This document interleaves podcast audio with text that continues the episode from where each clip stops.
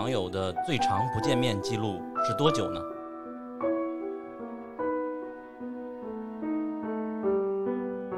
如果你们第一次见面，会选择什么样的方式呢？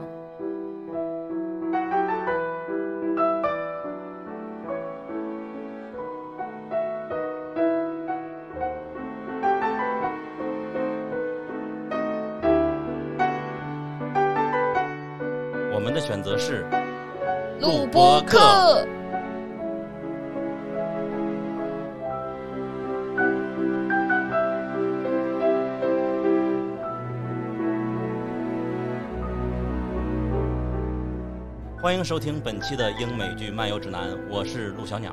我是泽西。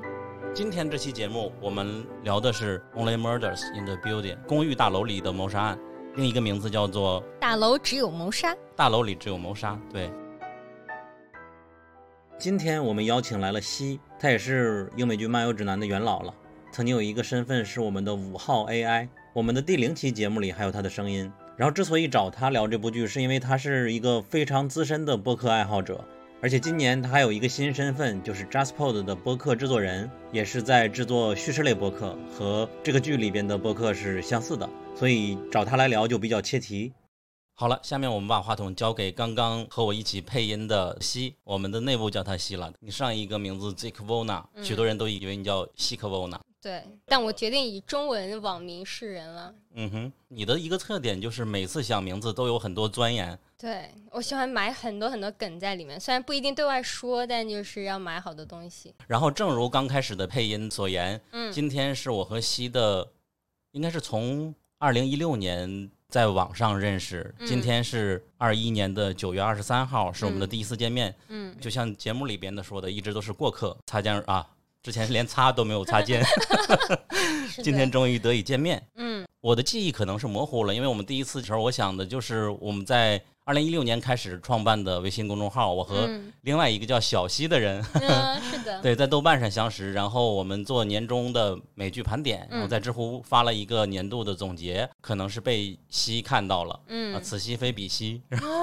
然后加了我们的一个微信群。对，当时你在北京，嗯，这个我不知道我记录是不是模糊的，就是当时好像是知乎日报就收录了小鸟的一个美剧盘点，然后点进去看，就发现挺多跟自己平时看的剧都挺重合，然后那些剧也算挺小众的吧。其实我不太记得你说的小众是什么意思。比如说当时我们就是一直说一起看的是那个全能侦探社嘛，哦，对，对吧？对，我们就是因为全能侦探社创建的，对，然后当时身边没有人看这样的剧，全能侦探社也挺小的嘛。呃，但是后来我们推荐的还大多数都蛮大众的，全能侦探社是真的被西部世界抢过了风头，我们一气之下嗯就开了盘点。对我我是挺喜欢全能侦探社的，然后嗯当时感觉说，哎，居然会有一群好像人数不多的同好可以聊一聊全能侦探社，还有类似的一些剧，就挺感兴趣的，就加了群。呃，然后当时在北京工作，我们差曾经差一点就见过一次面，但是因为你感冒，那天发烧了，对对，然嗯后就错过了，一下就六年。之后你好像离开了北京，去了海外，嗯，对，去美国上学了，嗯，对，然后再之后你又去了东南亚，对，在东南亚创业。呃，但是就算身在别处，但是我们在网上一直在群里很活跃嘛。我记得得最开始你在群里还是我们的 AI，你是应该是五号 AI，对，当然这个数字也是大家随便选的。然后我们所有当 AI 的同学就想说，大家都选质数吧。啊，我解释一下，AI 当时实际上主要工作是拉群，就是人群当时还是扫一百人就满了，之后再想进群，我们想个办法，就是建一个中转站，然后让 AI 在群里，再来新人的话就把他们拉到大群里。嗯。然后二零一六年年底，然后我来了上海，谢跟着我们注册了极客的账号，嗯，然后在极客里分享许多他的学习，或者是思考，或者是读书，或者是听播客的心得。就是我当时完全不知道播客是什么的，然后渐渐的它成为了极客上的，因为极客并不是一个很大的社区，但在里边它的知名度蛮高的。哦，千万不要这样说，这个有点捧太高了。没有，没有，没有，没有，就是普通人。我记得我最开始用极客是，我一开始没有打算用社交媒体的，然后因为觉得反正挺占时间的，我也没什么想看的。但当时你记得，我是因为把自己的一个 PDF 文件搞崩了，然后想要找恢复的方法，然后小鸟当时就极力推荐我说：“你快去极客问问吧。”我说极客，我在这上面发东西，真的有人回吗？他说真的，你加个圈子，什么你问我答还是什么，我忘了。但是我说我可以转一下，应该就会，因为我知道我们那些最开始极客的小众的那些群体全都是互联网相关，嗯他很 tech，对对所以说他就知道怎么解决。我我会对对以为，对对对，我不知道后来有没有解决了，都忘了。嗯我忘了。对的，反正 anyway，当时就是因为这个契机用了极客，然后慢慢也就发下来了。嗯，然后随着后来的时间线里边，我开始不记得哪年开始听了播客。哎，在之前我不知道你听不听中文播客，我我听，其实我听播客已经有七八年了吧，但哦因为我一直比较喜欢听觉这个感官，叫感官哦，吗？对对对。然后我从就上学的时候，你看小学、初中，当时不是就听广播电台嘛，就嗯，各种音乐 radio 什么的，然哦后慢慢的就很自然的过渡到说，哎，好像市面上有个播客这个东西，所以是先听的中文还是先听的英文？先听的中文。对我大概有印象，什么糖蒜广播啊，哦哦哦就音乐类的，什么女生爱谁谁，然后就是 IPN，就李如一他们那一帮。哦，就最开始就是认识李如一对的。对对对对对对，最早就听他们的，然后后来因为出国上学了嘛，然后当时就是听英文的比较多。那当时嗯接触的也就是现在还是很大热的什么《This American Life》，然后《Planet Money》，就是这一类的，对，然后非常喜欢，就一路听下来了。啊，一一听起来就好洋气。就相对于我来说，听的第一款播客都现在都应该不算播客吧，段子来了，它一直还在播着呢。踩踩，啊，当时纯是因为我记得好像是微博的年代我才开始听吧，微博火那时候是二零一二年以后，嗯嗯，彩彩他会把许多的段子采集过来，再用他的方式来演绎一下，嗯觉得蛮有意思的。我把它当做一个了解新鲜事物或者新鲜段子，因为我本身也也当时曾经混过微博，写过一段时间段子，但后来就放弃了。哇，然后我后边把它当做一个播客是反派影评，嗯，我不记得哪一年开始了，反派影评开始真的跟不上，因为我也不是一个，我至今也不是一个影迷，我只是一个电影爱好者，包括创建的电影博客，我都自称是电影爱好者。你笑什么？谦虚了，谦虚了。是真的，听他的嗯节目纯是学习的心态，开始每一期节目都要听好几遍，也是因为这样的原因，我在洗澡听、起床听，培养了一些听播客的固定的习惯。这时候发现播客的魅力了，就有许多东西，你之前自己看书是完全这和课程还是不一样嘛，然后渐渐的才会呃成为播客的一个爱好者，就和你完全不一样，不是因为听声音敏感。嗯我觉得后边就可以把时间线卖到了，因为我在极客，然后在极客也是我听到了他们常听一些播客。当然，更大的原因是因为小宇宙，嗯，也是因为这些原因，我会发现你在极客里经常分享一些有关播客的东西，你嗯偶尔会推荐。最开始你会推荐脱口秀吧？我不知道有没有时间顺序。对，这些分享内容都是差不多同时期的，这个就是我爱好的一部分嘛，就是喜欢看单口啊，然后听播客，包括当时也挺喜欢关注，比如说美国创投圈啊，然啊后就是一些东西，就是这些东西你发到朋友圈其实很奇怪，嗯我以前还老起笔写长文，啊就特别爱逼逼，爱特就挺不好意思的。然后那长文也只是在极客发，对吧？对，就我觉得这种东西放到朋友圈，就是天 生不适配，很奇怪。然后极客一开始是觉得说也不一定有人看，那我只是想说自己写自己总结一下，没想到真的会有同好，然后结识了一些朋友，然后慢慢的发现，哎，这个地方好像能够承载我这些比较奇怪的爱好，对，然后就慢慢就写下来了。哎，我突然又想起来了，我不知道这个时间线又是在什么时候，就是嗯得到刚有的时候，我们订阅了名家大课嘛。对对对对对，刘苏里那个，对，这个也是我系统听东西也培养习惯的一部分。我不知道那个是哪一年了。哦但我们是这个节目刚出就去听了的，感觉一七八。对啊，我们现在录音的地方在播客公社，在朗园，北京的。我感觉得到公司应该也是在这个园区里边。我印象中，如果他们没搬家的话，嗯，刚刚我们见面的第一个地方是南艺咖啡馆嘛，就理想国。嗯嗯这些东西我觉得都是可以保留的。本期节目我们定位就是一个闲聊播客吧，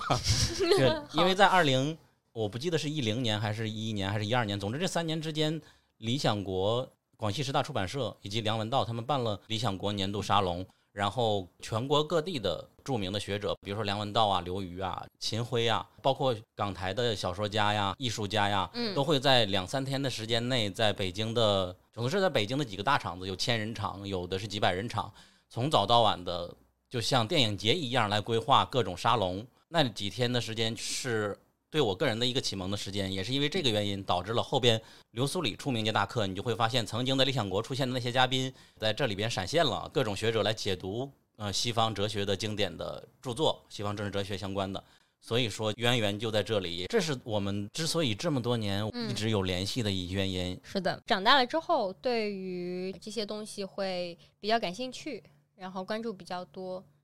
啊，我觉得只需要再补下一个了，就是我会觉得，因为小宇宙的兴起以及中国播客现在还在增长中，他在极客上老分享播客相关的东西，我会偶尔问西有关播客的相关的事情，我对他的印象就打上了这个标签，也就推荐给了陈伟良他们说。如果一起的话，我感觉他是一个能够在播客这个领域做出很多事情的人。然后没想一下就世界线又穿到这里了。现在他是 JustPod 的播客的制作人嘛？嗯，大家如果听的话，有个叫 JustPod 制造。现在那个节目已经单独立出来了，因为 JustPod 制造相当于是说 JustPod 内部，如果我们有新的想法、新的制作方法，都可以做期节目，然后往那个地方发。那个有点类似 JustPod 自留地，就是呃，对，不局限，什么都可以往里面放。但是，就当时是和时尚先生这边嘛，他的专题报道组合作做了两期播客，然后觉得其实效果还不错，是一个至少是可以为之努力的方向吧，所以就单独把节目成立出来了，叫做噪音开始了，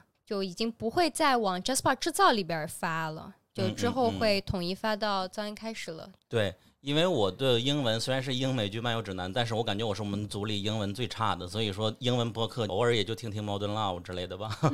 再也是美剧和电影相关的，还是听听 The Pilot Podcast 的那个。嗯。而我就一直想知道，想去了解这种叙事类的播客是什么样子。所以说，西做的这一档节目算是我真正意义上听的为数不多的几个叙事类节目的之一。然后做的，我就觉得啊，中国的播客应该也是早晚要走向这一天的。然后就提到了《Only Murders in the Building》这部剧，我们就可以正式来聊这部剧了。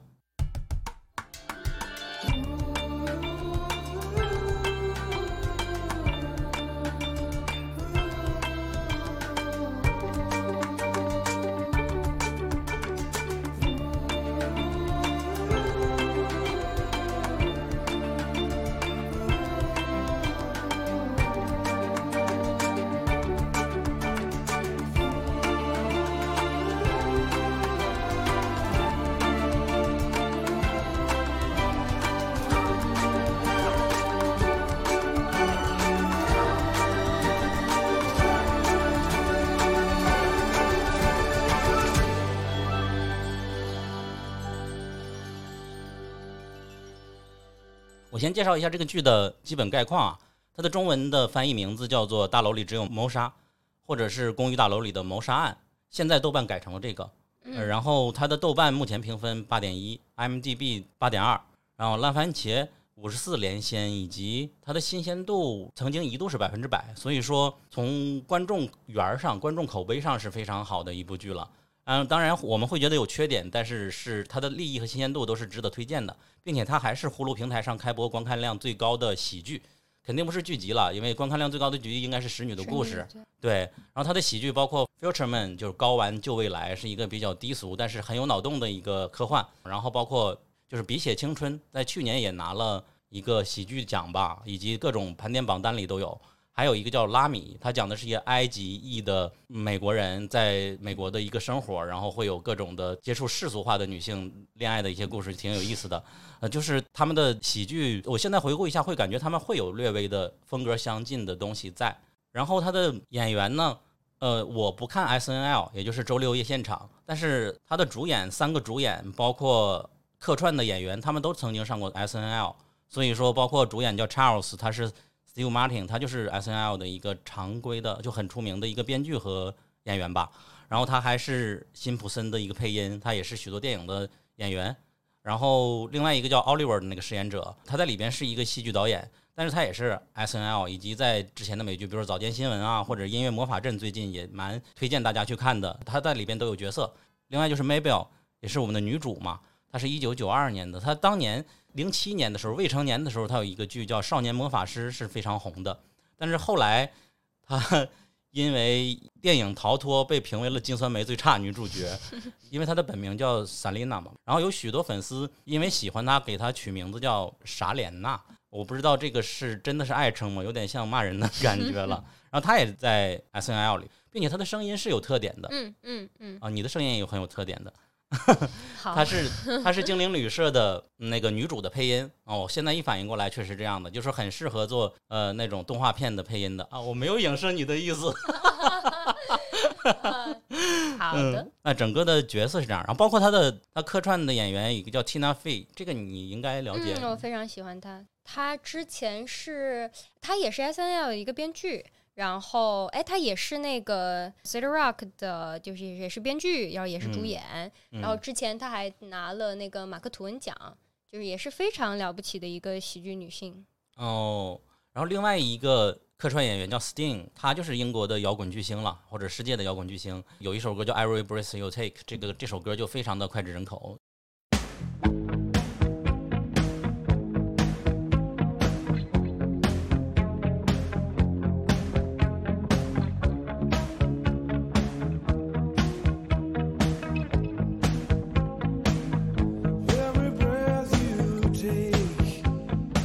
发现这所有的演员都是 S N L 的人，所以说就是他们办的剧。我我就想到一个美剧叫《巴瑞巴黎》，那个也是 S N L 的那个演员自编自导自演的一部剧，也是拿了艾美奖，还蛮推荐的。我感觉最近这两年这喜剧全是靠他们撑起来的。哎，他在美国是一个全民级的节目，对吧？是的，是的，是的。嗯，好，那整个这个剧它就是通过三个主演，刚才已经说了，他们公寓大楼里边出了一个谋杀案。然后因为机缘巧合呢，他们三个都同时听同一档播客，那个播客的名字叫做 All Is Not OK in Oklahoma，就是俄克拉荷马州的诸事不顺啊，就是这样的一个真实罪案类的播客。然后因为一场谋谋杀，他们三个同时还是这个播客的听众，导致他们三个认识在一起，想要调查这个公寓。因为公寓最开始对外公布的是自杀，然后他们就以为是谋杀，大概就是这样的一个故事开始。我们会发现有许多播客相关的梗，有许多。就是戏剧相关的梗，有许多有趣的 S N L 或者是那种蹩脚的梗、尴尬的梗都存在，就看起来还蛮有意思的。因为这类型的和播客结合这么深的剧还从来没有过吧，所以说就找了西来和我们来聊一聊这里边许多制作播客的经历。据他说，都是他也曾经经历过的，我就觉得特别有意思。所以先想问西一下，对这个剧的整体的观感怎么样？就是就是总体来看，像刚刚讲的，还是算是推荐的，因为可能我的身份是播客爱好者。我在里面能看到很多跟播客相关的，就是可以让你会心一笑的小梗，那些梗我是挺喜欢的，就是就是觉得那些讽刺挺逗的。所以说你会看了开心吗？会，就是看到那些梗的时候是是开心的。但就我其实我看到现在，总体来说我还是觉得它有点多骨少肉的感觉，就是似乎文本故事线其实还可以再丰满一点。现在有一点就是好像框架搭的挺有意思，但是丰满程度没有达到我的我的期待吧。所以说你觉得信息密度还是不够的？嗯。哦，我因为第一遍的时候确实没有想过他会录播课，我就看的非常的随意。嗯。然后昨天今天终于重新看了一遍，我感觉反而会有意思，因为第一遍我给他的观感会觉得有点尴尬，他的笑点。现在我逐渐接受了尴尬就是他的卖点，所以说尴尬是对的，就是录播课它本身就没有。破案的资格就去破案，而没有什么播客经验却是录播客，我们就是要表演他的蠢。所以说现在我觉得会感觉到有点意思，再加上最开始我好像没有没有体会到播客的那些东西，现在重新看反而会好一点了。嗯，总之我们要从整体上来说。英美剧漫游指南一般推荐的都是蛮先设定先行的，或者是结构先行的一些东西。它如果有新鲜感的话，我觉得是会补完我们的认知的边界嘛，所以就会推荐它。呃，也是因为它的新鲜度百分之百就能看得出来嘛，所以说挺推荐大家去看的。然后以及我觉得另外一个优点就是因为它的这个设定延伸出来的，它既是播客又是真实罪案，两个融合在一起，你会发现它的层是有多层的。呃，我在一边要录播客的过程中还要找素材，而素材居然是真实的素材。我不知道这个就是真实罪案剧吗？真实罪案剧反而没有它这么真实吧？真实罪案剧都是查真实的资料，然后去把它整合出一个剧集嘛。我觉得你可以跟大家介绍一下真实罪案剧是怎样的一个东西。哎，对，为什么你会觉得它不够真实呢？啊，你你是觉得什么出 crime 应该是怎么样？我的意思是，嗯，比如说 Serial，这是我唯一听过几集的。嗯嗯，就是它是一个案件已经消失了好几年之后才开播的一个播客吗？还是这个案件正在调查中？没有，它相当于是这个播客是一四年出的，然后他调查那个案件是一九九九年的那个案子，就是 Serial，他太有名了。他讲的是什么呢？就是一九九九年，一个韩国的女学女学生黑明丽，她被谋杀了，然后她的前男友就 Adnan，就是当时就被捕了，然后被判犯有谋杀罪，然后被判了无期徒刑。但是就是这个前男友一直在说自己是清白的。然后，所以当那个资深的记者 Sarah 她了解到这个案件之后，觉得哎挺有意思的，她就开始着手调查这个案件。她是想要就是企图还事件一个真相吧。所以整一个播客是在呈现 Sarah 的整个调查过程，有点类似，她是把旧案翻出来，然后用他更深入的调查，然后丰满整个调查的过程，然后企图得到一个结果。嗯，那我刚才的意思就是说，这个就是隔了几年，他是查资料来。搞的剧，而《Only Murders in the Building》这个剧，它是昨天我刚死人，然后今天我就开播客来调查，就相当于呃呃柯南在调查一样的 感觉。对，但其实 Sarah 调查过程就是，它不仅是基于比如说呃比较久远的公开资料。他可能是查了很多文献，但他也实际去调查了许多，包括这个嫌疑人本人，还有知道他们案件的所有身边的朋友、学校老师、同学、亲戚，他都调查了一遍。其实他还是为案件注入了很多，就是呃现代的新鲜的血液啊。呃，所以说就是真实罪案类的剧，我觉得你就可以给大家一个 big picture 吧，就是美国它。是他相当于引爆了播客吗？美国，因为虽然说一直发展的很好，也是这么多年历史了，但是他是让博客风靡全美、更大规模的风靡的一个起源吗？对对对，我觉得讲这个之前，可能要先介绍一下，就是美国的播客生态。嗯，它跟中国其实挺不一样的，就是这部分内容可能对于。播客行业的观察家来说，已经有点陈词滥调了。但是我觉得，在这个地方还是得容许我为为大家补充一下背景。就是其实中美的播客市场的成熟度，它差距非常的明显。从数据上看，就十二岁以上的美国人里面，啊，听过播客的人数其实是已经达到了一点五五亿人，那也就相当于是占他总人口的一半以上了。然后美国播客听众，他平均每周的收听时长差不多是六个半小时，非常夸张。然后你想，去年，然后 Spotify 它用一亿美元收购了那个非常火热的播客节目，那个 Joe Rogan Experience。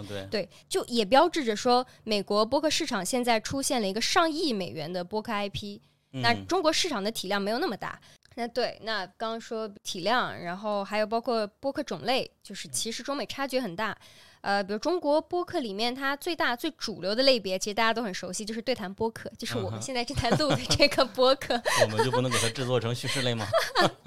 但就是美国呢，它除了谈话类型，还有。我们刚刚讲的真实犯罪类，就 true crime，还有历史类啊、虚构类，然后喜剧和脱口秀类型、新闻类等等，就品类非常丰富。所以其实你不难想象，为什么会诞生这样一部就是张口闭口都是播客的美剧，就因为是在这样成熟的播客市场下，就在别的媒介里面谈论播客是顺理成章的，是非常自然的一件事情，就已经很庞大一个市场。就像我们现在在。可能国产剧里谈论一个人看视频，谈论一个人看视频，那就像他们在这个剧里谈论播客一样，就非常自然。这也是这两年我才发现的。你在电影里边，哥斯拉里边就会有一个人在灾难面前录播客。然后《九号密室》前一段时间有一集单独就是一个粉丝绑架他的英剧的主创。嗯。要和他录播客，否则我就告你杀人，大概是这样的一个事情。所以说，播客确实就是他们的一个生活方式了。我感觉开辟中国播客市场的启蒙，呃，可能真的主要靠这些影视剧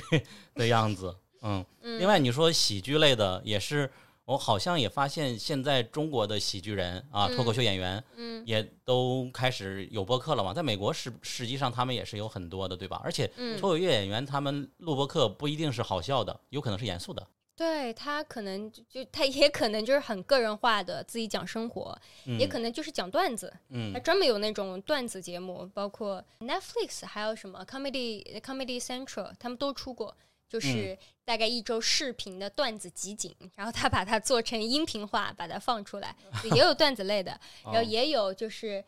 呃，就是那个那个 Conan O'Brien，就是他不是也有一档嘛？其实也就是对谈播客，只不过因为他自己是就是喜剧人的身份，他聊东西很有意思。他在整个节目上，即使是对谈，也可以把他聊的聊的非常好笑，对，妙趣横生。所以对这个也是也是一个类型。啊，对，对，所以我就很期待国内能够这样，因为对我来说，确实啊，老年人了，感觉播客是我克服中危的一个 一个媒介了。对，像您这样八十岁，就是 就可能眼睛也不好使了，听听播客挺好的。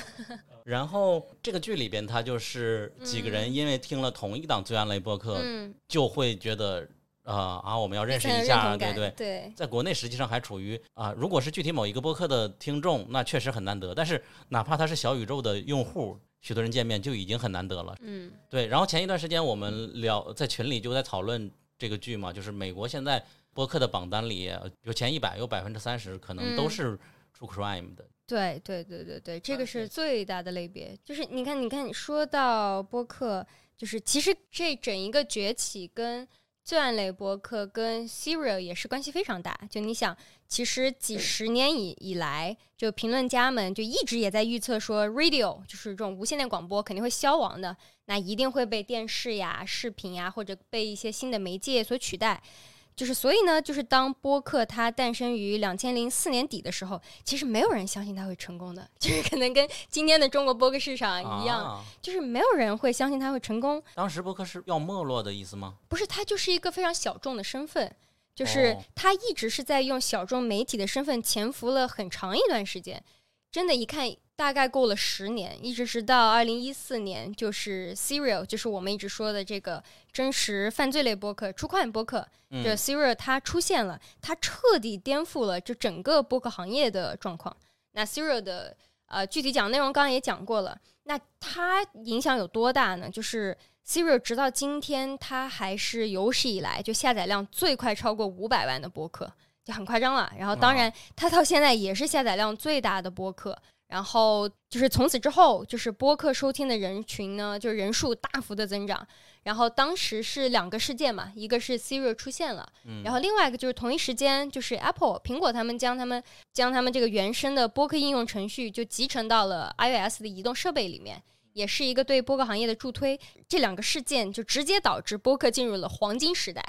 就是我们嗯说的一个重要的标志，就是听众人数开始大幅增长。那是有统计数据的，就是在 Serial 它推出之前，只有百分之二十七的美国人听过播客。那我们也说了，就是其实今天美国听过播客的人数是占了它过半人口的。对，然后播客在一四年之后也变得更加流行。美国市场上的播客里面有将近三分之一是在 Serial 之后，大概一四到一五年间推出的。嗯那以 Serial 所代表的这个播客类型，也就是这个剧里面一直念叨的这个呃真实犯罪 （True Crime） 这个类型的播客，也是因为 Serial 的爆火而迅速增长。就你现在真的打开任何美国播客的排行榜，不管是 iTunes 啊还是 Spotify 什么，你都可以发现前十名的播客里面有百分之五十，就过半哦、不止百分之都是都是 true crime 的类型。然后在美国、加拿大，还有一些全球的排行榜上，其实 true crime 这个类型目前的排名都占第一。对，嗯所以它现在完全就是已经成为了主流流行文化的一部分，然后也是一直在全球播客类型里面就是占了一个主导的地位。呃真实犯罪，所以说不只是杀人的案件了。对，不止，但其实大家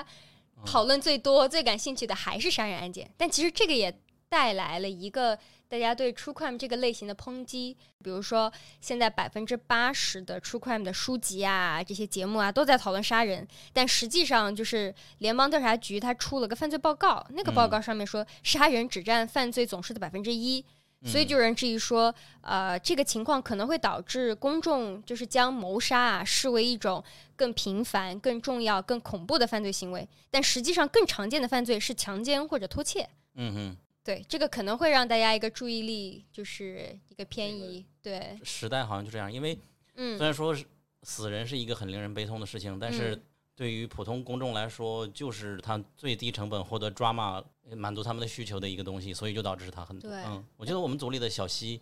他也是就很喜欢要叫罪案剧，那里边他喜欢到什么程度呢？就是他去研究各种卷宗嘛，也是真实的嗯去做嗯卷宗去嗯研究，确实是在国内外都是不可小觑的一种观众群体吧。嗯嗯对我感觉 True Crime 就是它其实契合了很多东西，一个是契合了，比如说我们人性里的喜欢听故事，嗯特别是这种基于真实的很 drama 的故事，这个是非常吸引眼球的。然后嗯另外一个 True Crime 的流行其实也是一波一波媒介助推导致的一个结果。就 True Crime 这个类型，它没有非常具体的定义，但我们一般对它的描述就是它的主题就始终就是对真实的犯罪事件还有涉案人员的一个描述。但当然，就是 True Crime 它不是今天才产生的一个新类别，其实它可以追溯到古希腊，就是在那里，其实它被用于戏剧，对吧？大家在舞台上表演。然后呢，有的学者其实甚至认为，第一个真实的犯罪故事是在圣经中发现的，就是当亚当夏娃的儿子该隐不是杀了他的兄弟亚伯，然后试图掩盖，然后这个就被学者定义为是人类史上第一桩凶杀案。而上帝，而上帝就是第一个凶杀案的侦探，对对。但这当然了，我们现在说的现代的 true crime 这个类别的兴起，它可能是源于离我们更近的时代的几个重大的社会变化。那最早，比如说，我们可以追溯到十八世纪初，在英格兰，尤其是伦敦，就当时是社会贫富差距就是越来越大，然后因为底层这些严重贫困的情况，也引发了一股犯罪的浪潮。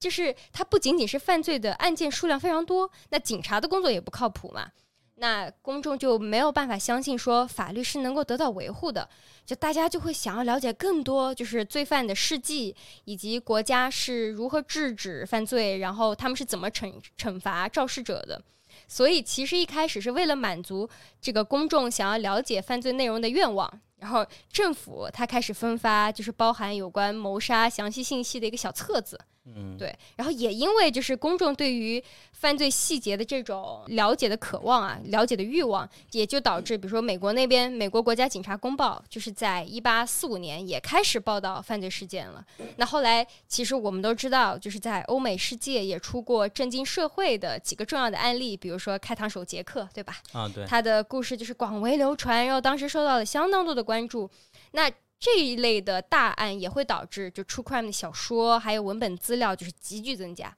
那这个时代之后，就报刊之呃就是报纸之后，那大概到一九二零到一九六零这个年代，它又出现了一种重要的题材，就是 true crime 的杂志开始诞生了，并且当时相当的风靡。就是，但这些杂志的风格是什么样的呢？就是它当然会叙述一部分就是真实的犯罪事件。但是除此之外，它会加上非常模板化的幻想，就是把整个 true crime 塑造成那种耸人听闻的感觉，就小报感很重。我们理解的，对，所以难怪就是其实社会对 true crime 的评价一直都不高，它一直被称为是一种低俗文化，就是大家都认为啊，其实它的主要功能就是娱乐啊。那除了刚刚讲的报刊啊、杂志啊，就是小说，其实也参与了 true crime 的塑造。就比如爱伦坡，他一八四二年出版了，就大家都知道那个玛丽罗杰奇案很有名，它是基于一个观众熟知的真实的谋杀案。但比较巧的是，在他的故事里，他引入了一个虚拟的侦探，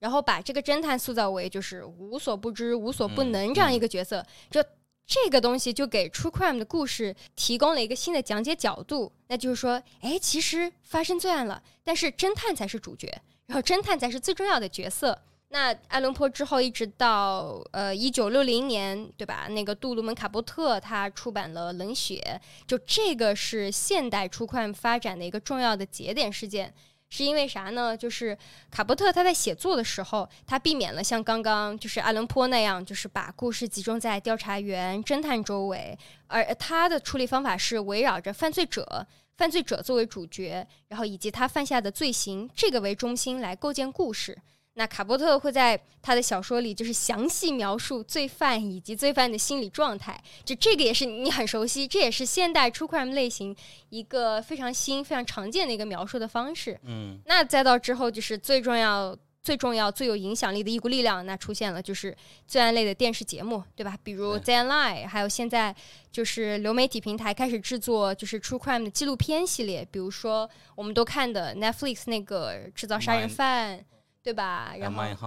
对对对，My Hunter 对达芬奇这个，还有 HBO 出的什么金克斯，就是这些东西，就是通过视频渠道的这个创作，那 True Crime 相当于这个类型就拓展到了所有的新媒体，然后也就达到了一个新的高度，就是也就真正让大家建立起了喜欢看 True Crime 这个类型的行为这个基础。那就是当然，随着时间的推移啊，加上现在呃播客领域就是 True Crime 的。就是非常的火热。那对于许多人来说，那这个类型就是被证明说，哦，它好像是重要的，然后以及具有报道价值的。就很多人喜欢 True Crime，他是觉得吸引力在于 True。也就是真实性。那许多美国人甚至是正在利用这个类型作为，就是学习一些预防手段呀，然后甚至期望通过这些节目帮助还原真实案件，就当做这样一个方式了。就这条脉络是这么走的。但当然，就是我们刚刚也讲了，True Crime 这个类型就是也受到不少质疑，对吧？比如说它老是聚焦在杀人案上，那以及就是其实节目报道也会涉及到伦理问题，就比如说。受害者啊，嫌疑人，他的信息究竟要披露到什么程度？那像 Serial 这种已经做得非常好了，然后制作人都无心披露过多的消息，但是其实节目里面出现的主要证人都受到了播客粉丝的骚扰。节目里不提名字也能被人肉吗？对对对，就难免会有这种狂热粉丝。然后对，然后大家对 True Crime 的质疑呢，也有，比如说他调查手法是不是公正的，以及他毕竟还是做节目嘛，那就是要看节目他是不是为了他的故事性而会故意去美化受害者、美化凶手等等。你看剧里面那个查查尔斯不是说他还爱上不少受害者嘛？就是其实是一个道理，就是就当这些真实的事件被报道的时候，这节目里面可能会有啊娱乐或者幽默的成分，然后它的设置可能会有一些虚构的表演，就是为了迎合这个娱乐市场嘛。所以观众有时候会忘记，就是其实，在这些描述的人物背后是有真实的人物，有他们的悲剧，有这些东西。就可能注意力又又被带偏了。以上的发言含了五十个 true crime 单词，大家可以数一下。我感觉本期节目的标题可以变成聊聊美国的罪案播客，顺便再说说大楼里只有谋杀就可以了。嗯，好，那我们现在就可以正式进入剧情吧。Only murders in the building. Only murders in the building. Welcome to Only Murders in the Building. A true crime podcast. I'm your host, Charles Hayden Savage. 那我觉得我们怎么来介绍这部剧呢？就每集只有三四十分钟，然后一共十集。我们今天看过了六集，你应该看过五集。嗯嗯。啊，对，我看了完了新的六集，整个故事都比较简单。然后你刚才也说的，它信息量。不是很大，但是我个人觉得它完成度还是蛮高的，应该不会烂尾，所以说大家可以去放心去看，和我们一起来追这部剧。当然，节目发出的时候，我不知道有没有完结，会被打脸。嗯，然后我听你说，你觉得它的一个优点，你总结说之前聊聊的时候，你说它是完全是用一个剧来讲一个播客的创建史。对，我是觉得其实这个剧完全是在按照播客的结构做的。然后确实，就像我之前跟你聊的，它就像是就是在还原一个它的一个制作史。就是我不知道你知不知道有一个播客，它名字叫 Startup，知道啊，对吧？创业相关的，对对，就非常知名。它相当于这个节目，我简单说的就是，它是那个播客制作那个内容制作公司 Gimlet 它做的一个播客。它讲的是啥呢？就是就 Gimlet Media 它的创始人 Alex，他直接把他如何创业什么。怎么找合作伙伴？怎么获得投资？怎么确定公司名字？就是把所有过程都揉到了这一个播客里面。哦，然后就就有有非常棒的名场面，就比如说 Alex 就是这个创始人，他去拜访就是一些知名的硅谷投资人，比如说去拜访了 Chris Sacca，就是他希望获得投资嘛。然后他自己就开始介绍自己的啊，这个 Gimlet 这个创业的 idea，就介绍自己的创业点子嘛。但他讲起来非常蹩脚。然后当场就被 Chris a k a 打断了，然后就手把手教他说：“哎，你应该这样这样来推销自己的创业理念。”就是这种片段都被剪到了播客节目里面，就非常精彩。那像这个剧也是，其实他就是说我是怎么缘起，我怎么认识了我的合伙人，一起做播客的人，我怎么开始做这个播客，包括他每一集的推进方法。对他首先开头，他就是一个播客的播放的界面哦，对，它的标题，对。对对对对对，每集开头，然后对，然后包括我给你讲的，为什么它是播客的结构呢？就是因为它这个剧，它每集的开头、结尾，其实你留意的话，它都是一段那种拉近和观众距离，然后给人下钩子的念白。就像我们最开始呃那个尴尬的表演，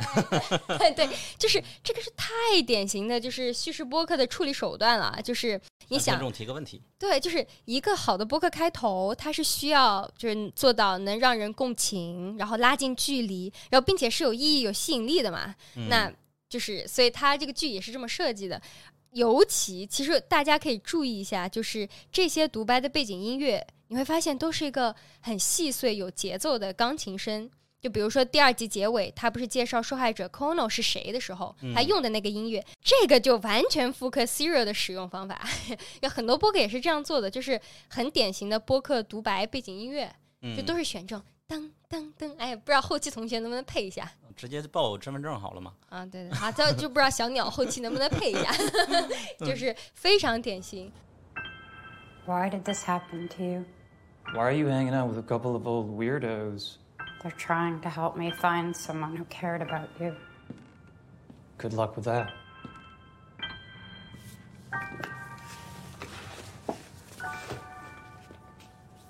Tim. Who is the ring for?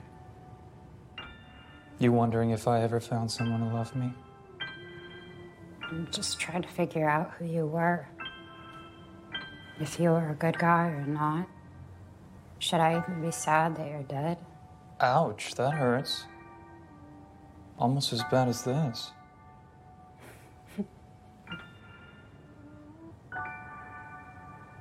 对对对，就听到这儿也是就会心一笑，就太逗了。嗯，你听过最有趣的播客的开头是什么？ 哇，都挺有趣的。哎，其实 Serial 这个非常有趣，你还记得它第一集吗？就可能就前面一分钟吧，我记不清具体时间了。就是他就先大概讲了一下，就是他这个由头嘛，他是要调查那个案件，然后他就提了个问题，就是在问你说啊，你记得我忘了具体时间，他大概意思就是说，哎，你记得昨天晚上你做了什么事情吗？如果要你把你遇到的每一个人做的每一件事情详细的说出来，你能够如实说出来吗？那如果这件事情发生在六个礼拜以前呢？你还能够我记得了，对吧？啊，对，你还能够完整叙述，然后他就直接采访了他的一个侄子，还有他的同学，就很随意的采访，就说：“哎，你说说你那天干嘛了？”结果发现大家就互相矛盾，谁都记不清自己到底干嘛了。对，然后就是这个东西，就是一下子就把听众带进去了。他问我的时候，可能我也在想我昨晚在吃了什么，干了什么。对，然后最后的结论就是啊，好像确实不是那么能够准准确的回述。然后就引到了他的那个观点，就是啊，可能当事人或者可能什么，他们都说不清他那天到底干嘛了，嗯嗯嗯所以证词可能会有误，可能会什么。这个是我在 B 站上看的，当时还有字幕的英哦英文字幕的，包括你已经说过了嘛，就开始都是以两个男主之一来朗读一段话做开头、嗯结尾，甚至可能是接接了这段话的样子。嗯，它有点类似于是给这一集做总结，嗯然后再给你下个钩子，吸引你去听下一集。嗯嗯，这个就是首先它肯定是惯常的叙事播客喜欢用的套路，但嗯其实你想跟流媒体做剧是一样的嘛，就是过去比如说传统的电视连续剧，那它情节的特点就是它需要在每集内就是把情节都关闭了，就是每一集是一个完整的故事。他这样做是为了方便观众，就是可以以随机的顺序观看电视连续剧，就不管你回嗯家，他开始放哪集，你都不会错过，你都可以完整的欣赏一个故事。但现在这个东西就不再必要了，因为大家不一定都是用电视在收看这个剧，你可能是通过流媒体，流媒体一口气把整集都放出来了。那跟播客一样，就是听众也一下子拥有了非常大的控制权、主动权，就是听众可以随时暂停或者随时重播这个播客，或者他可以直接选择跳过这一集。观众获得了这种就是对媒体消费的这种控制，就是意味着，就我们身为创作者啊，他必须就是找到新的方式来吸引听众、吸引观众嘛。那嗯最有效的叙事方法就是，我得给你留个悬念，对，我觉得这个就可以，我们直接进入剧情了嘛。就是第其实我们知道，它这个剧作它所有的用的方法都是非常常规见到的。比如说，开头就是一个比较惊悚的画面，两个男主跑去发现一个女主，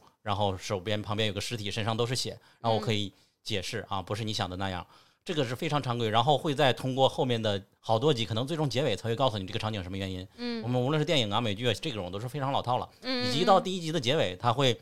突然显现，大家以为这个女主和两个男人是因为播客认识的，然后并且这个死者是在我们这栋楼里边的，但是结尾突然告诉你啊，这个女主其实是与死死者是认识多年的朋友，嗯啊，然后一个悬念就产生了。那他嗯为什么调查呢？他是要怎么样来参与这件事儿呢？这是第一季的结尾。嗯那第二季的结尾呢？啊，第二集的结尾呢？Mabel 这个女主她嗯发现了死者的一些更多的信息，以及这两集实际上那两个男主甚至还不知道她有参与到这一边呢，所以女主嗯独自调查。然后我们会发现，揭露了这个以外，她后来又有新的一层的悬念，就在于女主调查这个原因，有可能是是不是有点剧透？有可能是因为她可能是下一个。就是虽然说我们作为观众开始已经知道女主认识死者了，但是到第三四集的时候，好像是第四集的时候，那两个男主才知道女主认识。嗯然后，但是嗯在这前三集的人会分别的就一点点回顾，告诉你女主和死者之间的关系。我们会发现，那个死者和他是一个从小一起破案的一个朋友，就相当于青梅竹马吧。然后这也就牵涉到本身是一个罪案剧，然后他们小时候就开始破案，然后他们的罪案的播客也是要与破案相关，所以说这几个层面的信息文本加到一起就非常的有意思。然后另外一条线，我们就不同女主，是从两个男主或者是整个他们这个调查小队如何去发现呃一点点线索的角度来来调查。他们怀疑一个个的嫌疑嫌疑人嘛，啊，对对对，是的，是的，是的，是的。其实他跟做罪案播客的结构也特别像嘛。比如说第一集，好，他就是大概介绍了案子，几个人组合起来了，他们三个人组合起来了，要做这么档播客。第二集、呃引导你开始密切的关注受害人，他要塑造一个受害人的人设嘛。而且其中很好笑的一点就是，他在第二集在介绍受害人的时候，他描述说，好、受害人是个亚裔，然后呢，就剧里描述受害人的时候，直接把亚洲国家都点名了一遍，然后嗯说，哦，其实我这个是在 target，我是在瞄准吸引亚洲的观众，就这个很好笑。但其实跟 Siri 一样嘛，他的嗯主角也是个亚裔，是个韩国人。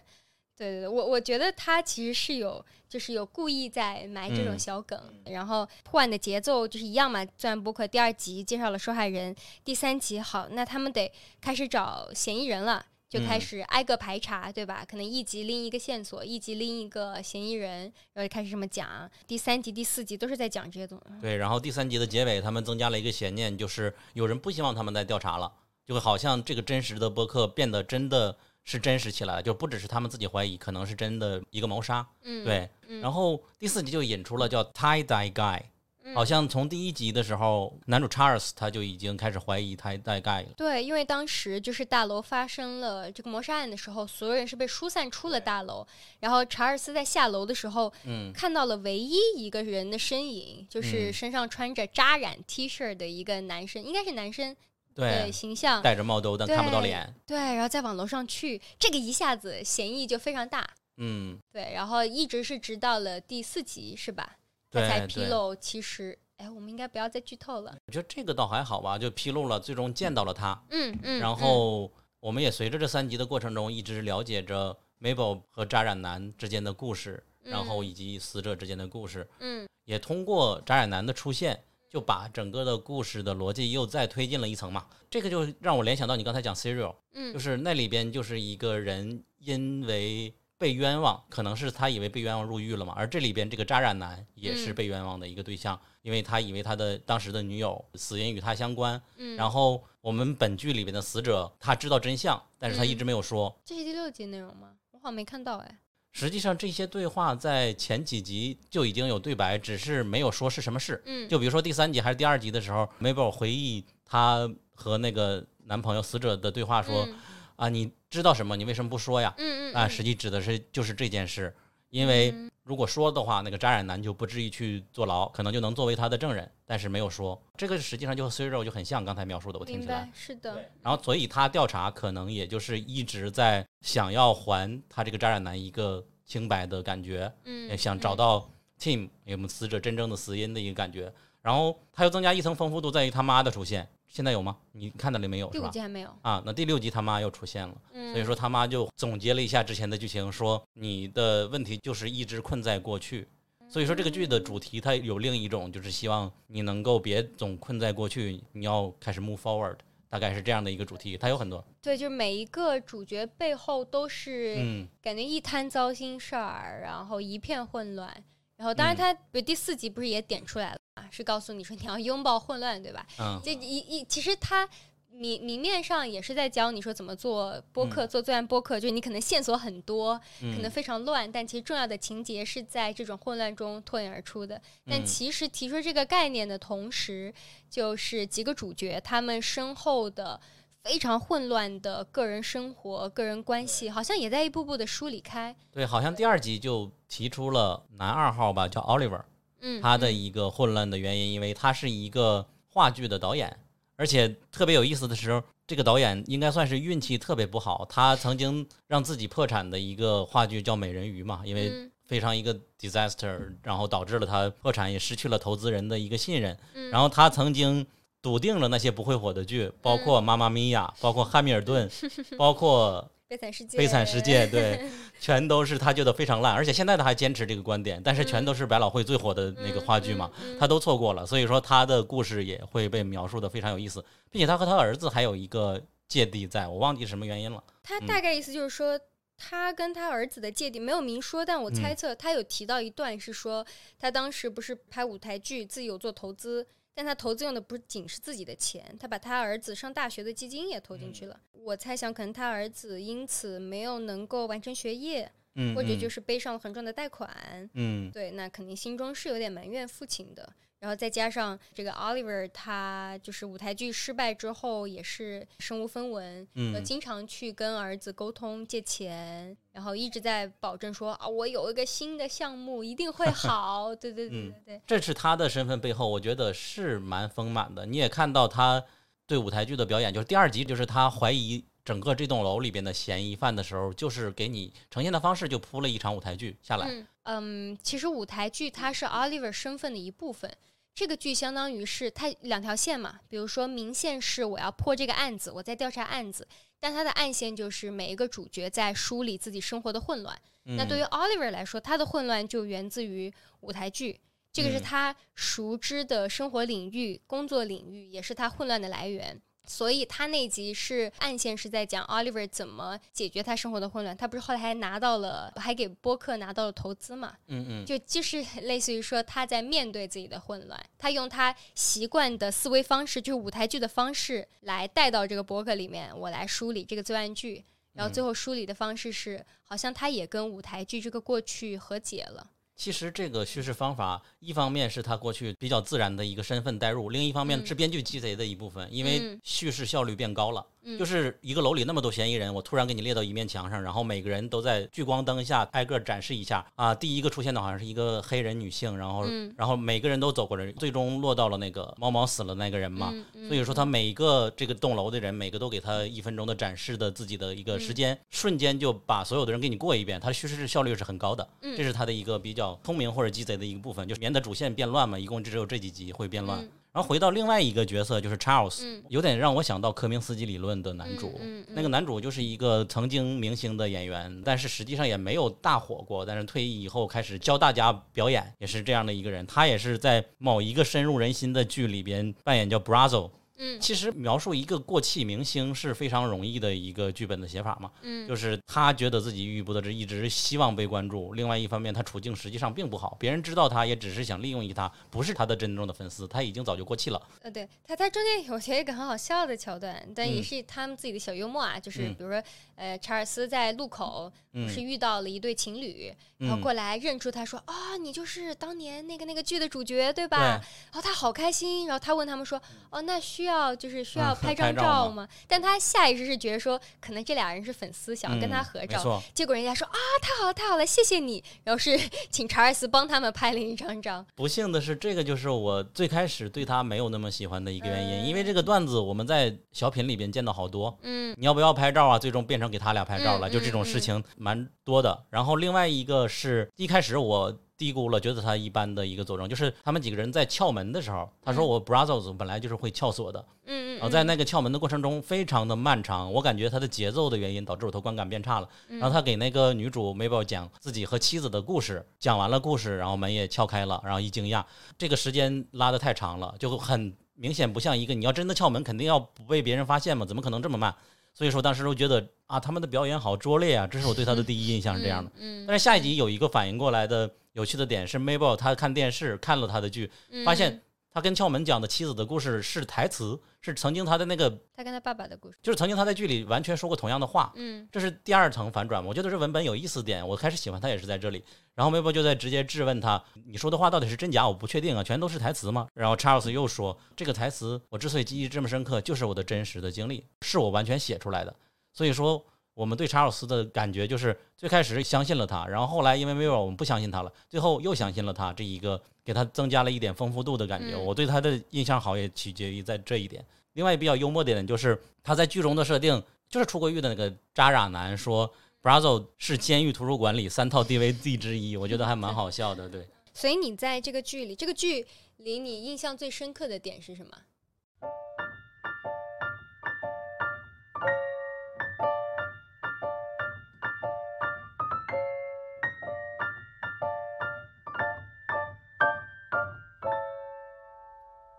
你好，我是五号 AI，我们的微博和微信公众号都叫英美剧漫游指南，欢迎大家关注。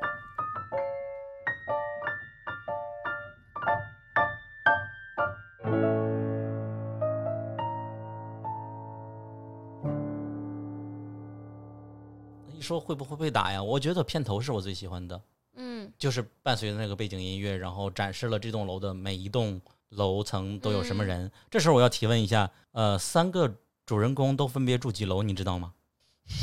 查尔斯住几楼？啊 Oliver 住几楼好 Mabel 问住几楼 听众们，反正他都在那楼里。嗯，对，Charles 住十四楼，然后嗯 Oliver 住十楼，Mabel 住十二楼，嗯，然后死者住的好像是九楼，九楼，对，好像是九楼。嗯，但是九楼我不是完全确定的，有可能我们俩都错了。好，我觉得他这个画画这个方面还蛮用心的吧，就是，嗯。然后包括结尾的时候也会有每集有两个嫌疑人，还有两三个嫌疑人的画像出现，嗯嗯嗯嗯、最终他大概出来，我我猜的，他大概出来以后会有他大概的画像了，嗯，大概是这样的一个脉络。嗯。最开始有猫的啊，嗯。我想起来了，我最喜欢的一点了，就是这个 Charles。我唯一在剧中感觉到共鸣的一点，就是因为我是八十岁的老人，嗯，然后我不会打开自己，就他会，啊他和那个女性和他同龄的女性见面的时候，他表现的很尴尬，最终一起约吃饭嘛。嗯我怀疑他是杀手，就是和他一起吃饭的时候，那个女性就很明显就比他成熟很多，也很坦然面对自己，讲了自己的生活中嗯各种遗传遭遇。然后轮到你了，your turn，呃，你要讲讲你怎么样了。他就开始扯别的了，扯今天天气很不错这种类型的东西。嗯然后嗯女人那个女性就说那算了吧，就结束了。嗯嗯，后来他经过了一系列的挣扎，房间里增加了一个兔八哥和另外一个什么猪，作为他的故事，给他讲了他的过去。他之所以不想打开自己，是因为什么？嗯对，然后思前想后，最终又敲开了那个女人的房间，嗯讲了一下自己的过去啊，嗯打开了自己。我感觉这一点也是，反正我是录播课，我从来不会讲私事的，讲自己就很容易得到许多人的共鸣嘛。但其实讲自己也有很多方式，你可以分享自己的故事，就是有很多主观叙述，比如说来干杯，我们一起喝个酒，一起喝个咖啡。其实这个也是主观叙事的一部分，我没太懂主观叙事的意思是，就是比如你说不会太谈自己的生活啊，不会谈太谈自己嘛。但其实比如说也有一类的自然播客，比如有一个叫 My Favorite Murders，两个姑娘开的，他们的内容就是我给你分享一个我喜欢的，就是这种谋杀故事、罪案故事，然后你哦给我分享一个，然后你给我分享的时候，我会就是加我的反应嘛，然后他们中间会加很多生活的片段。就比如说会聊一些，比如说，哎，你今天你喝的这个是什么啊？我们来嗯吃个什么什么什么，就这种其实也算聊生活，也是有生活感的。然后大家很喜欢这样的生活感。哦，这个生活感和他们讲自己的是什么样的，我自己像跟心理心理医生对话一样，讲讲我的我的生活态度、我的观点，就尤其是聊亲密关系的节目，嗯他们会讲啊这一段，通过聊这一个这两个哪怕是名人之间的关系来嗯。映射自己他是什么样的观点嘛这种所以你看距离你刚刚说那个女士，就是查尔斯 date 的那个，就是就是学巴松的那个女士，我觉得她很好笑、很好玩的一点是，她跟查尔斯的见面，他们的聊天，她完全是在用肢体语言，还有呃肢体语言观察，还有心理医生给他的讲给他的话，完全定义了查尔斯这个人。就你有印象吗？啊，就是他说我感觉他完全 hold 住全场，就查尔斯完全被他控制住。啊，哦我其实我会理解为，当然可能是我的个人观点，就我会理解为也是对，呃，心理咨询啊，就是这种心理学的一个讽刺。就是其实你也知道，就是生活中许多场景是有很多容于，就是有很多宽容度的。嗯不是我今天比了这个手势就一定代表我在一个什么状态下，嗯不是说我现在插手了，我就是真的是防御姿态，我对你嗯不耐烦，很可能就是我手酸了，我这么放一会儿。嗯但是按照这个女士的观点，就是哦，我心理医生告诉过我了，哎呀，我上学的时候学过，就是这个肢体语言告诉了我，你现在是拒绝的姿态，你是不是嗯不想对我打开你自己？她有点类似这样，就她完全用这些教条定义了生活，哦，就我觉得是挺有意思的。我没有看出这个讽刺，但我嗯感兴趣重新看一遍，因为本来嗯我觉得他们俩的火花还蛮有意思的，因为在电梯里他手足无措，一直到最后他对他还是敞开心扉。嗯，但现在你看来感觉都是假的，那也不是吧？嗯，我我还是喜欢他们的火花的。嗯然后以及他们在呃，他在这边弹音乐，他在隔壁楼也弹音乐啊、嗯这种对话就是也蛮基础的，但是有意思一点吧。嗯，我觉得我们可以聊另外一个，就是他们在怀疑 Sting 那个歌手是杀手的时候，问那个播客的 Cinda Canning 如何抓他作案的证据的时候，嗯，去约他，他们嗯见面聊天这一段，我觉得你应该有的聊。你说做火鸡这个吗？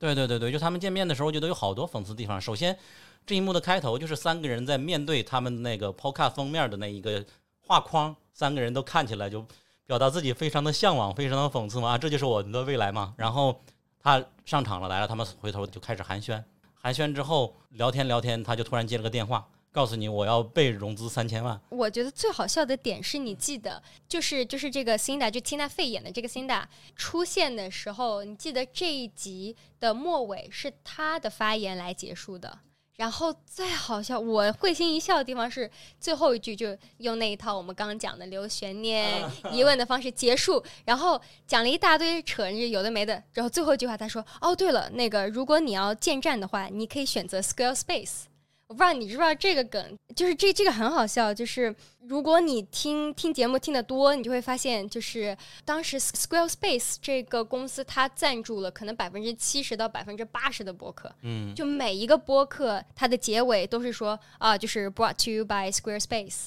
然后就哦。大家已经听到耳朵发茧，就听到甚至是有媒体开始写说，为什么有那么多播客都是 brought to you by Squarespace？对，啊哈。然后 Squarespace 它就是一个相当于呃一类似于技术服务、内容服务网站，就是如果你需要一个 domain，、你嗯需要建一个网站商城，就是你都可以，包括播客，你都可以用它来建站。所以他嗯当时投放广告特别多。对，所以就到这个第四集结尾，就是 Tina Fey 演的这个角色，还是说，哦，对了，你可别忘了哦，如果你要自己开播客，如果你要建站的话，别忘了选择就是 Squarespace。哦，我当时当时就笑死了。就他这个，他们嗯去见他这个面，寻求策略，你会发现他给的建议全都是没有用的，嗯，加一点鸡汤。比如说建议火鸡，嗯怎么可能就上来就是送一个礼物，就是挺扯的嘛。嗯那最终结尾，他给他另外一个重要的建议，说拥抱混乱，，Embrace the mess。对，embrace the mess。然后当时我记得女主还说，呃你说的真的太有高度了。好好啊。我不知道她是真真心的还是讽刺，但另外两个老人肯定是真心的觉得受教了，然后他们就回去了。了对对对，就是讽刺的很高深。其实你采访任何人都是虚伪的，不只是播客界了，有许多时候他会展现这类型的情节。为为什么说你觉得是虚伪的？你可以啊展开讲讲吗？这个就像老和尚敲你一下，你去悟，就是我给你这个单词了而已。嗯嗯你拥抱混乱这个鸡汤，我觉得更多像一个鸡汤。嗯，但我会觉得，我之所以没有觉得讽刺，是因为我觉得它像是契合了人物，就是每个人都是深陷混乱。但是“拥抱混乱”这种词，可能你听起来太鸡汤、太没有意义了。但也许你的生活有时候就是需要个提醒，它需要由一个你崇拜的、你尊敬的，或者甚至是路人，你知道吗？就无嗯意间告诉你说、没有关系的，混乱是没有关系的。你需要别人告诉你说 “it's okay”。其实我们日常说话中也会不经意的就出现拥抱混乱这些词语，对，但是需要一个提醒，但是它本质还是鸡汤。就是可能我对鸡汤的态度没有那么不喜欢吧。我也没有，我们是需要这个东西的。对对对，但是我觉得整个他接他的过程表现的就是很不经意，嗯。给他的建议都是没有建议，所以说就是很轻视他们，所以我嗯。觉得他是虚伪的接待了他们，啊，他没有给他们真正建议。包括你如果看第六集，你就会发现他上了肥伦秀，嗯嗯，然后在嗯肥伦秀里说啊，呃，现在所有人都在录播客了。我们最近认识那个 Brazos 那个演员，他也录了一个播客，并且说 Sting 是凶手。这是第六集的事情，你应该没看吧？嗯所以说也是在非常非常嘲笑这现在做播客这个行业，我觉得嗯是一脉相承的。嗯，但是因此你会发现投资人很开心，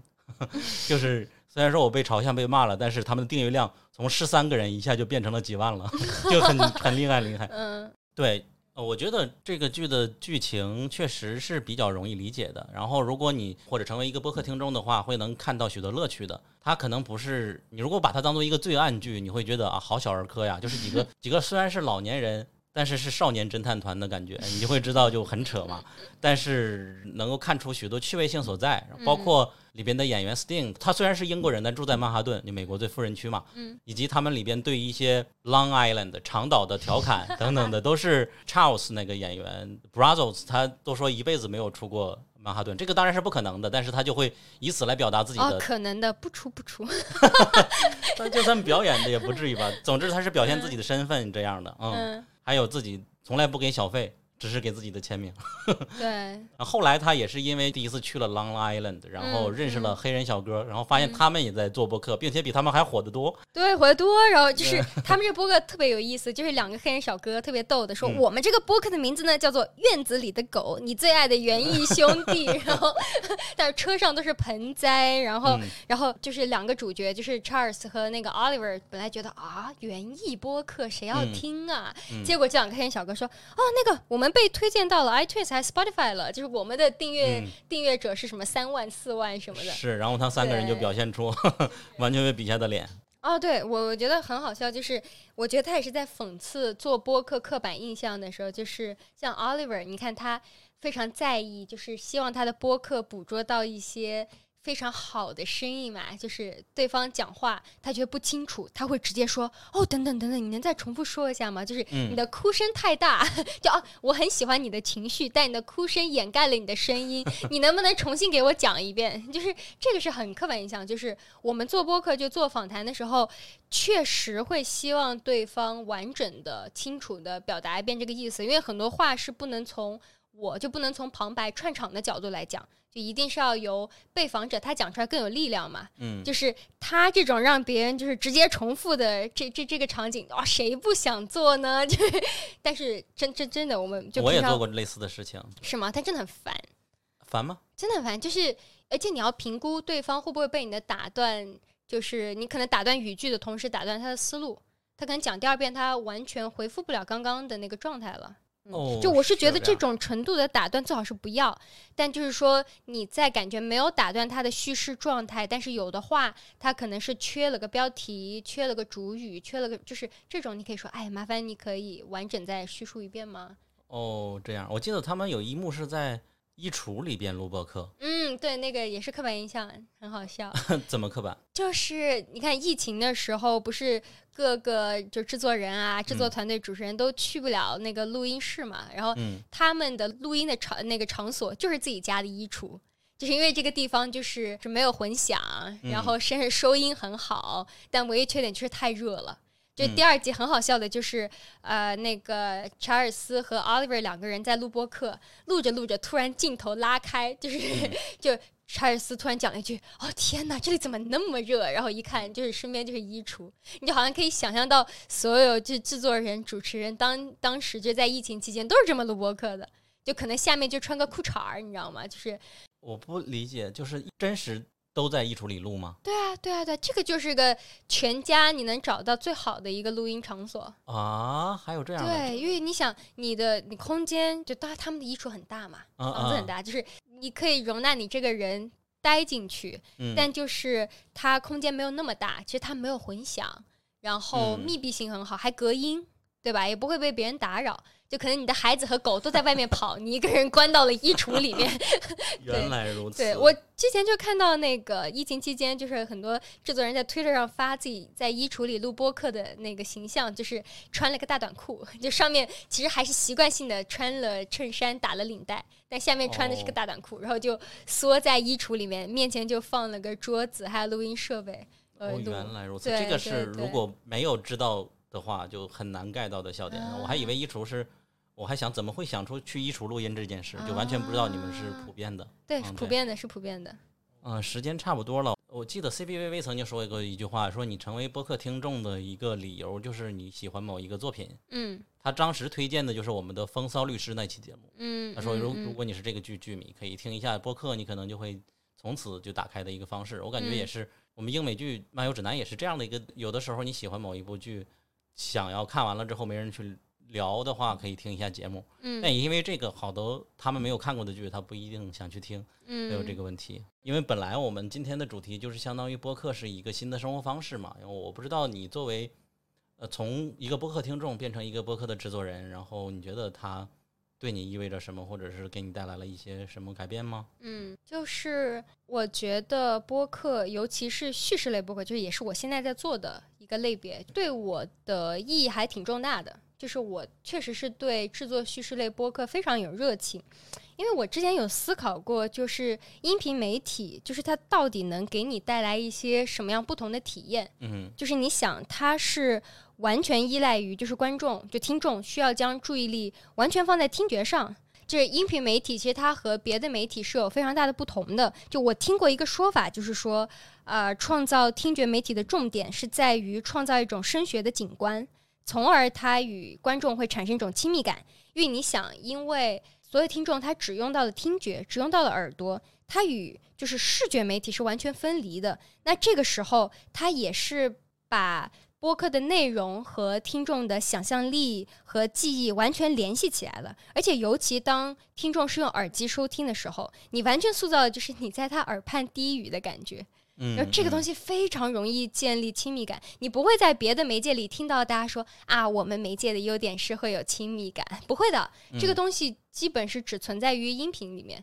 只存在播客，就是利用听觉媒介什么。之前我们也常说，就是你戴耳机听播客和你用扬声器外放听播客是两种不同的体验，就是在于你把耳机放到耳朵里的时候，你会感觉无与伦比的亲密，像是你邀请主播进入你的生活，或者是你进入了他邀请你的那进入的那个故事里面，然后这个世界里面没有别人，就只有你们，就这个东西很不一样。我所以我就觉得，呃，音频媒介这个媒介非常有意思。对于我来说，就是我现在在慢慢制作的过程里面，我也发现，就是可能曾经只会注意说，我得用一个多么成熟的结构、多么成熟的框架，放一个什么无可挑剔的故事。就我以前会觉得这些部分特别重要，但是在制作的过程中，嗯我也慢慢发现，就是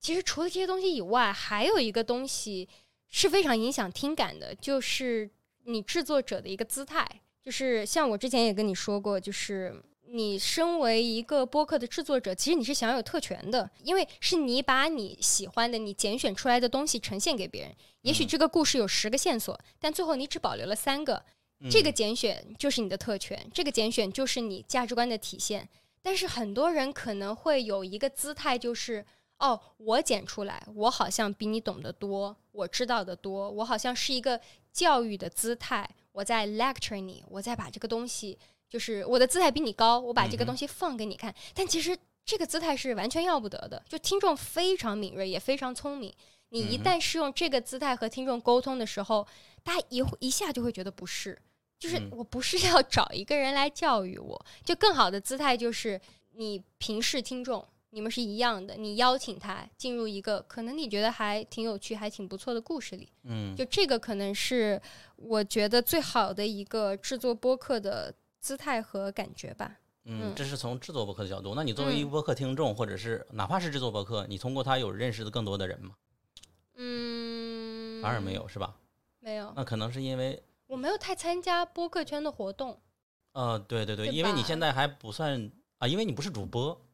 对，我在想，对对，就是这就是叙事类播客的一个原因。叙事类播客它只有制作人，没有主播，声音是可以替代的。对，它的感觉是不是亲密感就会降低了一点？为什么？就他可能不只是就两个人聊天，还是觉得陪伴感更多？啊？你是这个意思？我觉得讲故事，比如说像我刚刚讲的那个话，比如说 Serial，嗯，你不会觉得有距离。然后 Sarah 她就是这个记者，暴嗯露了非常多自己就是的不足啊，她怎么看待问题，甚至她是把问题提给你。他说啊，我可能也想不明白，我也很困惑。你觉得这样的人看起来像是杀手吗？像是凶手吗？你怎么觉得？就是、哦，其实这个视角非常好，然后也是把听众完全带进去了。你好像是和 Sarah 一起在破案。对嗯，那你会对 Sarah 本人感兴趣吗？会的，我其实挺钦佩他的。就会觉得他是你的朋友吗？比如说我们喜欢的一个节目叫《闲者时间》，就是每期都听嘛，那听众们真的是会把他当做朋友，而且他也把听众都当做朋友一个感觉的。我感觉这种好像叙事类不能，虽然有点扯远了，感觉是我不知道是不是个人性格的问题，就是嗯我没有把他们当做我的朋友，对但是我其实对他们是非常有信赖感的。就是如果他今天跟我说啊，你别忘了去 Squarespace 建站了，我就好好好，就是 我去。哦，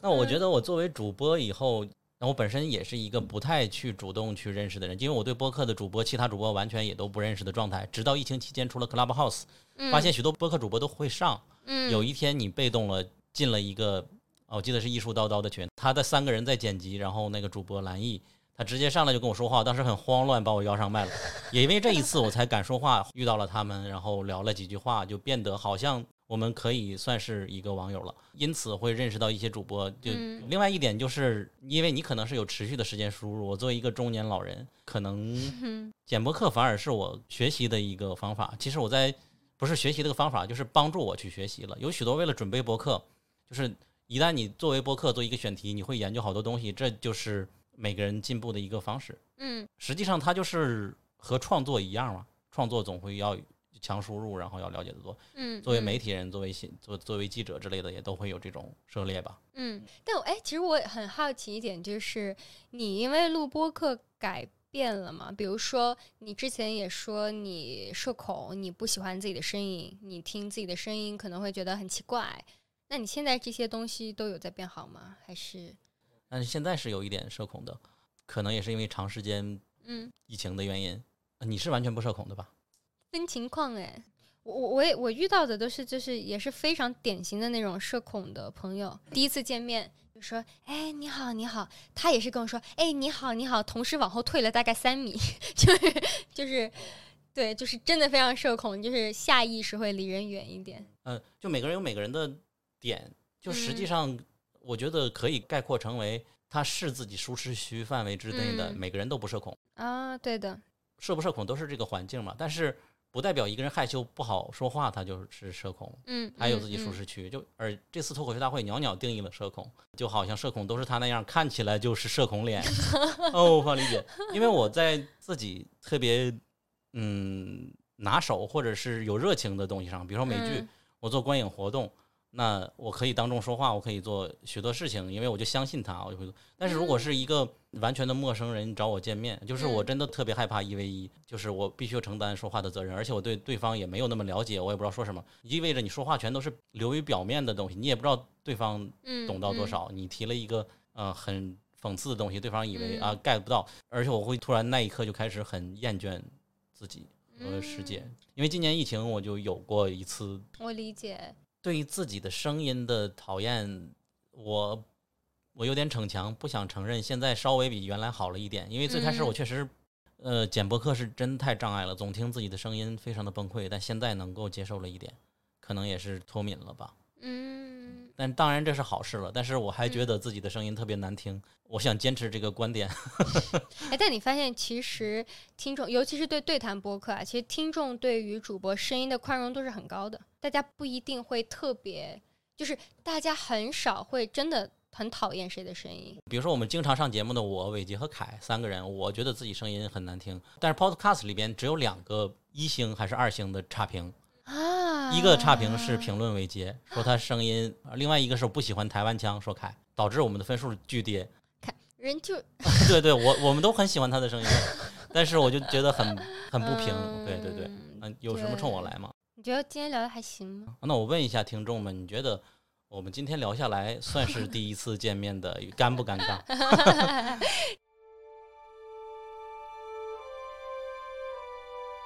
如果你和网友的第一次见面就是最后一次见面，你将如何告别呢？用死亡来告别。那我一定会调查死因的。好，谢谢收听本期节目。如果你喜欢本期节目，麻烦去苹果 Podcasts 给我们一个五星好评。我是陆小鸟，我是西，大家再见。拜拜，拜拜。呃，希望所有人都能去听播客吧。哎，但是大家如果在走着路听播客，一定要注意安全。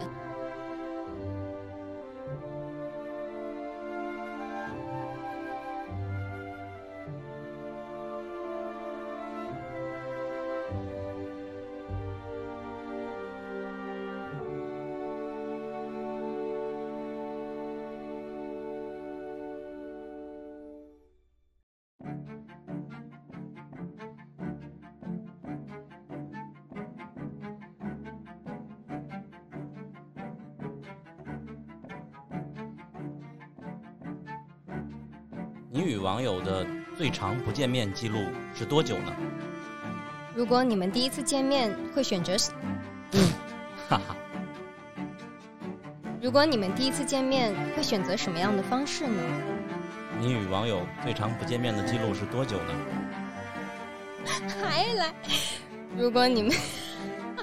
什么东西、啊？嗯，好。如果你们第一次见，太好笑了，没有好。如果你们第一次见面，我也 能不能就刚我那？用死亡来告别。